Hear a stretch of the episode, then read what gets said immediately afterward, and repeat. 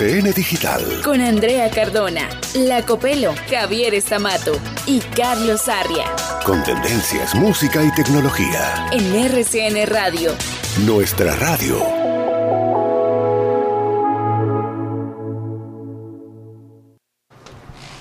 Señoras y señores, existe una organización sin ánimo de lucro con sede en los Estados Unidos que funciona desde 1941 y que se llama Freedom House, Casa de la Libertad. Su misión, según su página, defender la democracia, la libertad política y los derechos humanos. Pues esa organización, queridos oyentes, sigue muy juiciosa el curso del acontecer mundial. Y pasa por alto, y nunca pasa por alto, perdón, el voltaje que se desprende del universo digital. Y lanzó sendo reporte llamado Freedom on the Net 2023, Libertad en la Red 2023. Un segmento del reporte lleva el siguiente nombre. ¿Cuál? El poder represivo de la inteligencia artificial. Caramba, que señala que ya hay al menos 16 países utilizando sistemas automatizados para fomentar la censura. Ay, y como si eso no bastara, la inteligencia artificial también está siendo utilizada por distribuidores de noticias falsas para que esas noticias sean más y circulen a mayor velocidad. El reporte, entre otras cosas, esto pone los pelos de punta, indica que muy pronto la inteligencia artificial será el responsable o la responsable de poner a circular el 99% de las noticias falsas en Internet. Señoras y señores, bienvenidos. Esto es RCN Digital.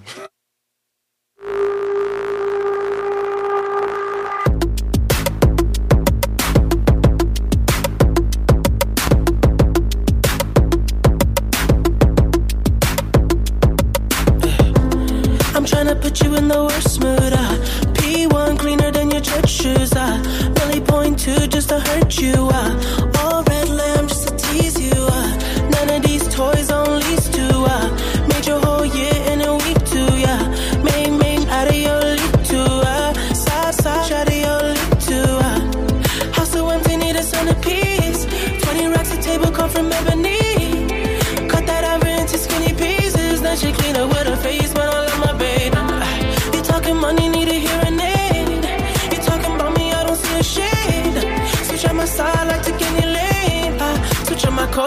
Any pain.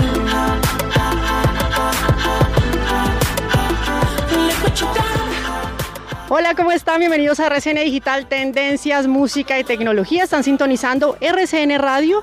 Yo los saludo desde la Sierra Nevada de Santa Marta y desde Bogotá está todo el equipo, La Copelo, Javier Estamato, Cristian, ¿cómo están? Hola, Muy bien, André. bien, liándola, la verdad. Un poquito, sí, un poquito, sí. Bueno, pero, pero mire que aquí también estuvo haciendo un climita complicado en horas de la mañana, mucha lluvia, tormentas, casi no podemos aterrizar aquí en Santa Marta, bastante complicado el claro. tema del vuelo, pero ya ahorita mejoró un poco el clima, estamos como a 37 grados centígrados y bueno, y conectados gracias a la tecnología, ¿no? A estos satélites que también nos pueden ayudar con el tema del internet. ¿Cómo les fue a ustedes con el simulacro? Oiga, muy bien, Muy ¿no? bien. Muy bien, todos. Bien, ¿Ordenaditos? Todo muy Tremendamente organizado y muy útil porque nunca se sabe, así como ocurrió aquel eh, temblor que todavía tenemos, eh, Movimientos. sí, movimientos, recuerdos Sí. en las entrañas sobre todo. Bueno, y hay que hacer el de la noche, ¿no? El de las nueve de la Claro, noche. claro, de la Yo creo que ese es muy importante porque ya es con sus familias, uno siempre lo hace con las empresas, pero es importante hacer el simulacro en Bogotá para que vean qué se debe hacer, dónde se deben encontrar. Bueno, es importante esta iniciativa para prevenir y qué hacer en estos casos de pronto de emergencia. Bueno, noticias del mundo de la tecnología, ¿saben qué se está recordando hoy? ¿Qué? Un día como hoy eh, se lanzó el primer satélite artificial al espacio Copelo, el Sputnik 1. Ajá. Imagínense. Ahora hablamos de cuántos satélites que hay por ahí, ¿no? Entonces eso, eso es importante también, pues conocer cómo la evolución de la tecnología se ha dado y ahora estamos en conocimiento de tantos desarrollos que nos están ayudando en la conectividad. ¿Y ustedes qué han visto por allá? ¿Qué hay de tecnología? ¿Qué hay de noticias? Pues tantas cosas, nada más con ese reporte con el que me encontré, eh, del que hablé en el, Sí. en el Datotech, acerca de cómo algunos países ya están utilizando la inteligencia artificial para construir muros de censura eh, represivos en la población de cada uno de ellos y cómo es un término que me llamó la atención, distribuidores. Ya estamos hablando de distribuidores de noticias falsas, como los distribuidores, los dealers de noticias falsas utilizan a su vez también la inteligencia artificial para agilizar sus procesos de desinformación. Tema preocupante, sobre todo con eh, asuntos eh, relevantes a las votaciones que se claro. acá, por ejemplo, que mm. están muy cerca y en los Estados Unidos. Sí, señor, es una problemática y vamos a estar pendientes de eso. Y bueno, hablemos de música. Y Sarria nos trae que este artista que se va a estar presentando en Bogotá. Muy buenas tardes a los oyentes de RCN Digital. ¿Cómo les ha ido? Los estoy saludando con una canción de un artista que se estará presentando hoy en el Estadio Nemesio Camacho El Campín. Les hablo de The Weeknd, un artista canadiense, un artista que eh, pues digamos las presentaciones son muy futuristas, ¿no? Todo el, concepto que The Weeknd maneja es, sobre el eh, futuro, sobre un futuro ese que le vendían a uno cuando uno era niño de robots y aparatos tecnológicos y toda la cosa. Hay que decir que The Weeknd ya estuvo en Colombia, estuvo en un Stereo Picnic en el año 2017, el mismo que estuvo Martin Garrix, el mismo que en el cual estuvieron los Strokes y que fue bastante bueno. Cage the Elephant, qué banda Cage the Elephant que estuvo en ese Stereo Picnic. Pero bueno, este señor estará presentándose hoy en el Campín y hay una anécdota con esta canción que está sonando. Ellos tienen dos canciones con Daft Punk, el dúo de música electrónica francés. Una es I Feel It Coming y la otra que se llama Starboy, que es la que está sonando. Resulta que los tipos estaban grabando en el estudio The Weeknd y Daft Punk, obviamente juntos están grabando estas dos canciones y en alguna de las dos se metieron al estudio, bueno, 3, 2, 1, vamos a grabar y The Weeknd oía como un ruido, como un taca, taca, taca, taca, taca, taca, taca, taca, taca, taca, ¿cierto? Y él decía, pero ¿qué es lo que está sonando? y resulta que era un celular o una tablet, no recuerdo bien, de uno de los integrantes de Daft Punk que estaba haciendo interferencia. Pero lo curioso de eso es que ese taca, lo dejaron, lo dejaron. Y es el que suena al principio de esta canción que se llama Starboy. Bueno, si van a The Weekend, mucha suerte, les mando un abrazo, nos oímos mañana en RCN Digital. Chao pues.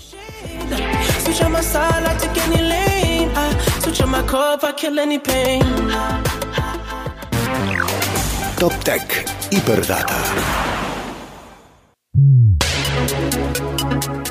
Bueno, hablemos del chat GPT, inteligencia artificial, Copelo. Ajá. Y es que se están buscando jóvenes, exactamente 5 mil jóvenes, para que se capaciten gratis Bien. chat GPT. Imagínese Buenísimo eso. A mí me parece muy bueno porque cada vez más, y eso nos toca a todos, todos tenemos que aprender cómo funciona esta inteligencia artificial, cómo funciona el chat GPT, que se vuelva una herramienta, más no que haga todo, sino que obviamente ayude en diferentes procesos. Pues lo que están haciendo es buscar a estos 5.000 jóvenes para que se capaciten de manera gratuita y hay una aplicación y una plataforma que se llama Soy Henry. Pues Florencia Maciani nos cuenta un poco, ella es la responsable de contenido de esta plataforma que están quieren capacitar a todos estos jóvenes y lo puedan hacer de manera gratuita. Abrimos una convocatoria para capacitar a 5.000 colombianos y colombianas en una herramienta imprescindible para el mundo en que vivimos, ChatGPT. Por eso creamos un curso introductorio de inteligencia artificial y ChatGPT como tutor de aprendizaje. En la práctica, los estudiantes comenzarán desde cero, es decir, aprenderán lo básico de GPT y con ello conocerán en detalle cómo ChatGPT puede ayudarles a potenciar sus carreras tech. Luego les mostraremos cómo activar su ChatGPT y cómo formular preguntas, prompts, de manera efectiva para obtener los mejores resultados. El curso es 100% virtual y on demand y las personas pueden realizarlo a su ritmo. Cualquier persona puede realizarlo y no es necesario contar con conocimientos previos. Para inscribirse solo deberán completar el formulario en www.soyhenry.com barra curso guion del medio ChatGPT y en unos días recibirán un mail con acceso al curso. Las inscripciones cierran el 6 de octubre. Invitamos a todas las personas amantes de la tecnología a aprovechar esta oportunidad gratuita de formación en la aplicación que más se utiliza en el mundo y en Colombia, como es ChatGPT. Feliz tarde para todos.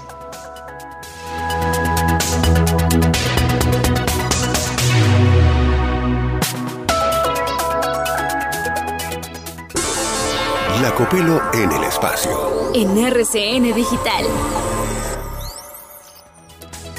Querida Copelo? ¿Qué temas espaciales hay hoy? Pues es que ustedes, si tienen las posibilidades meteorológicas y de tiempo, Sí. han dedicado algunos minutos de sus noches a mirar el cielo. Muchas Claro. veces. A- ayer casualmente, en la ¿qué han noche, fue la primera vez que vi un satélite. Ayer en la Ah, noche. En la noche fue la primera vez que ¿Y vi un, cómo supo o en la madrugada. Porque, a ver, es una estrella en pocas palabras que se va moviendo muy Sí. rápido y era, estaba sola y yo dije, no, esto no puede ser un avión porque, o sea, es una estrella en pocas Sí, muy palabras alto. moviéndose muy alto. Y yo me quedé mirándola y se iba, se iba, se iba así, pero muy chévere. Muy, la primera vez que lo vi anoche, Caramba. No, casualmente. de hecho, es que uno Sí. desde la Tierra puede ver los satélites. Los satélites, es más, sí. puede, si están todas las condiciones dadas, puede incluso ver la Estación Espacial Internacional moviéndose. Lo que pasa es que eso pues lo tiene que eh, definir alguien experto. Claro. Eso es esto, eso es lo Bueno, otro. Claro. Pero se ven muchos satélites, sobre todo con tanta contaminación lumínica. Resulta que hay un prototipo de satélites que normalmente eh, se ve más brillante que una estrella y más brillante que un satélite normal. normal. Una campaña de observación del satélite Blue Walker 3, que fue lanzado hace un año por AST Space Mobile, ha descubierto el objeto más brillante observado desde la Tierra. Incluso mucho más brillante que las propias estrellas, como le decía ahora. Eh, Chris, el conjunto de antenas que componen ese Blue Walker 3 Sí. hace que mida casi 200 metros cuadrados y lo convierte en el mayor satélite comercial en órbita terrestre baja. Esto quiere decir que está más o menos a entre 700 y 1500 kilómetros por encima de la, de la Tierra. Y ahí, gracias a pues al tamaño, Sí. hoy es el satélite o el conjunto de satélites más brillantes en el universo. La- el estudio, los hallazgos han sido publicados en la revista Nature y hasta ahora, dicen los astrónomos, suponen un punto de inflexión en esta evolución tecnológica porque se ha masificado el hecho de estar lanzando los satélites al espacio, a la órbita baja terrestre, y eso no solamente amenaza con inundar de basura espacial la órbita baja, sino con alterar la visión del cielo, puede afectar, digamos, la investigación astronómica.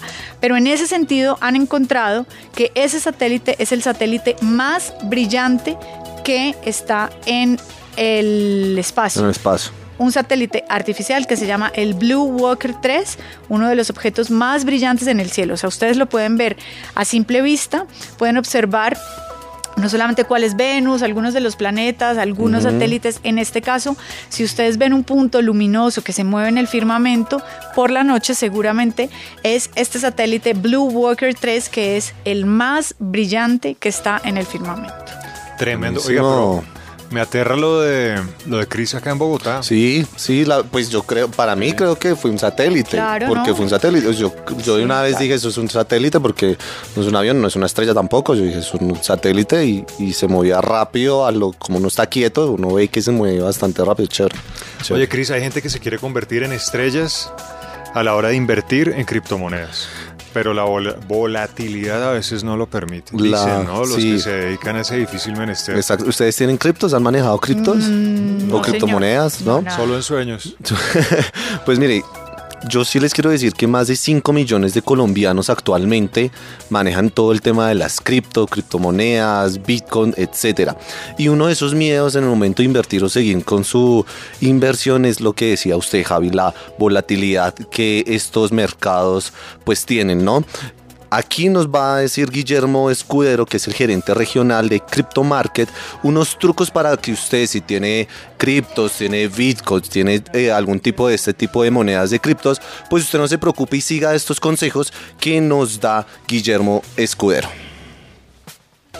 Muy buenas, desde Crypto Market vamos a dar unos pequeños consejos para poder mitigar y bajar el riesgo de la volatilidad del mercado cripto. Principalmente vamos a dividir en dos grandes categorías eh, de acuerdo a los consejos. La primera gran categoría es los que hacen trading y la segunda los que tienen una cartera invertida a largo plazo. Para los que hacen trading, el primer consejo es siempre mantenerse en stablecoins y únicamente ingresar al mercado cuando uno quiere operar, ya sea en largo o en corto, que significa apostar al alza de los activos o a la baja de los activos.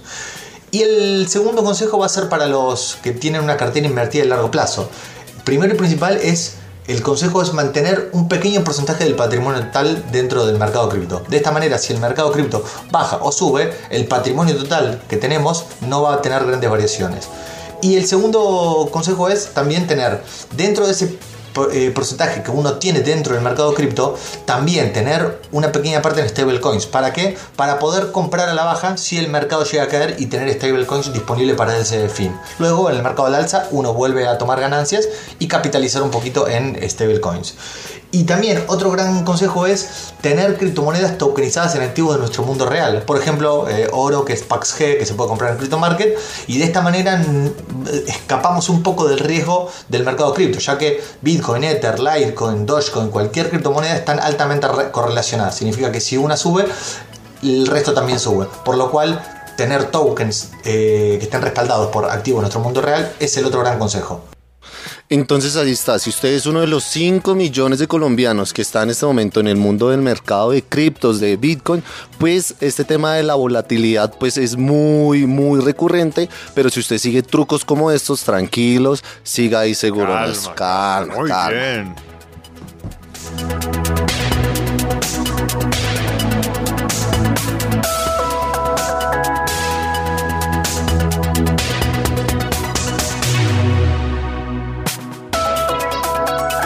Propósito de ese fantástico satélite que Sí. Chris tuvo la Walker. oportunidad de Ay, ver el y de el que Andrea, que lo más probable es que lo podemos luego, ver aquí, ¿no? Esta comunicación Sí. con Andrea Cardona es Listo. gracias a esos satélites que orbitan el planeta Tierra. Andrea, adelante.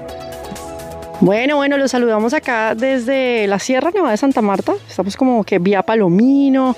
Estamos aquí acompañados de muchos colegas eh, periodistas de tecnología. Y yo tengo aquí al lado a Simón Tech. Bueno, ya nos va a contar un poquito también porque es que toca hablar de cómo la tecnología también está un poquito aliada con el medio ambiente, incluso para plasmar también toda la naturaleza que tenemos aquí en nuestro país, porque a veces como que no, no caemos en cuenta la importancia de esto y lo que tenemos, los recursos que tenemos aquí en Colombia. Y yo los quiero saludar de una vez, eh, dándole paso a un colega, Simón Tech, que está aquí con nosotros también haciendo este recorrido. Estamos en la Sierra Nevada de Santa Marta, estamos eh, conociendo un dispositivo nuevo de la marca Xiaomi, pero pues primero lo saludo aquí a Simón. Simón, ¿qué más?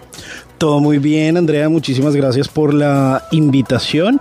Y bueno, nada, estamos en esta zona súper encantadora de Colombia, que creo que es de las zonas más mágicas, pero además que tiene como una energía genial porque se conservan algunas de esas poblaciones, los cogis y bueno, vamos a tener como algún encuentro con ellos y a vivir la experiencia y meterles un poquito de tecnología. Claro, la, la energía sí de verdad cambia acá, ¿no? Es cuando uno está en, en una ciudad como Bogotá, que siempre estamos en Bogotá, pues cambia bastante estar aquí como eh, muy cerca a, la- a los colores, a la naturaleza.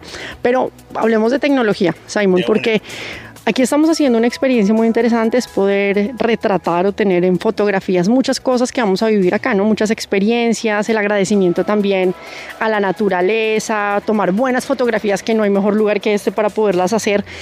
¿Cómo ha visto esa integración entre la tecnología, si hablamos en cámaras, y eh, también la naturaleza, la importancia que tiene que ver, incluso hay em, eventos y concursos que tienen que ver con plasmar a través de la fotografía la naturaleza. Pues Andrea, yo creo que hay varias cosas cuando uno trata de mezclar el tema de la tecnología con la naturaleza. Yo creo que como primera medida tenemos que tener presente que a la larga las grandes empresas, los grandes fabricantes, a la larga pues están dejando una huella de carbono y hay unas cosas ahí que se tienen que compensar en cuanto a fabricación, a compensación con el medio ambiente o como dirían eh, los indígenas de esta región a la Pachamama. Y creo que un poco de eso, eh, sé que la pregunta va por otro lado, pero creo que un poco de eso también está el discurso que han dado grandes fabricantes que este año pues han hecho estrenos que se han enfocado mucho en ser ecoamigables.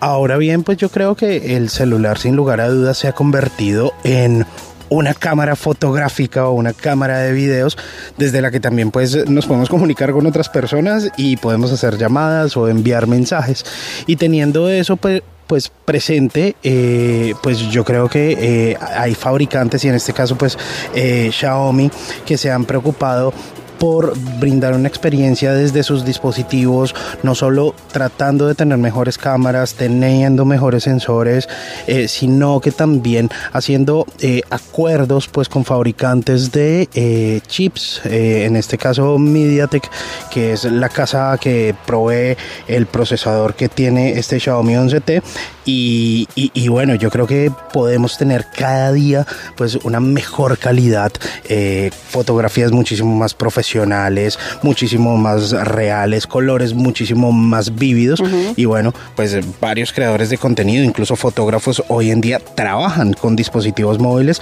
y algunos pues han dejado las cámaras a un lado o también se complementan de los Claro. dispositivos móviles. Una herramienta de complemento. Simón, a usted le gusta la fotografía, ¿cierto? Me encanta. Un tip para los oyentes, uno a veces tiene un celular y uno lo compra, no es que tiene tantos megapíxeles, que la selfie, que la cámara ultra gran angular, todo esto. Si yo voy a tomar fotografía en exteriores, ahorita que estamos acá y la naturaleza pues es la protagonista, un tip que usted le quiera dar a los oyentes de RCN Digital para tomar una buena fotografía. Vea, yo creo que les voy a dar un tip que es muy sencillo y algunos pueden decir, oiga, qué tip tan pendejo, pero hay que tenerlo muy presente.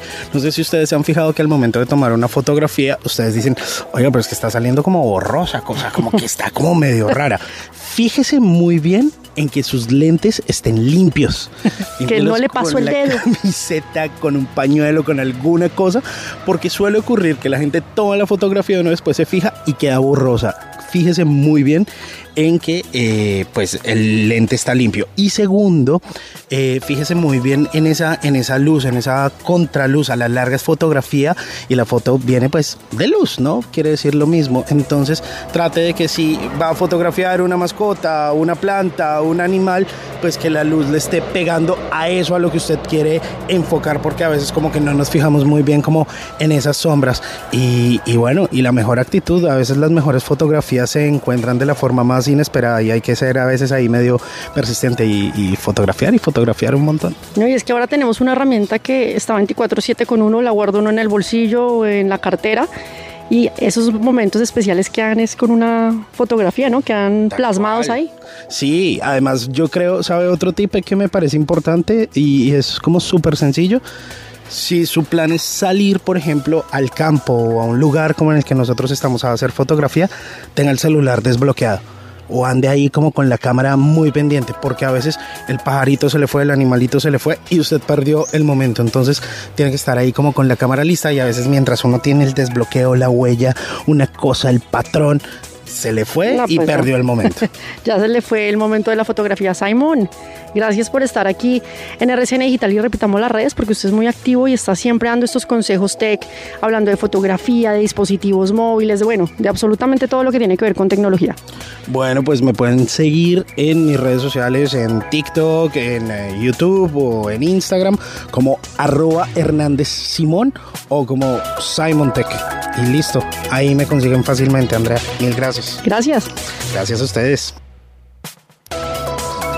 Bueno, buenísimo, todo Muy bien. bien, Simon. conexión. Estoy Sí. aterrado de la calidad del ¿Cierto? sonido, sin Sí, interrupciones. nada, nada. La tecnología. La tecnología. Bueno, querida Copelo, ha llegado la hora de marcharnos, pero no, queridos oyentes, de la sintonía de RCN Radio. Mientras tanto, nos pueden seguir en nuestras cuentas en redes sociales. Estamos en X, en arroba RCN Digital. También estamos en Instagram, en arroba RCN Raya al Piso Digital. Y nos pueden oír a la hora que quieran, desde donde quieran, en Spreaker, Spotify, Apple Podcast, Google Podcast también. Y RCN Mundo y nos encuentran allí como Cristian. Como RCN Digital. Muy bien.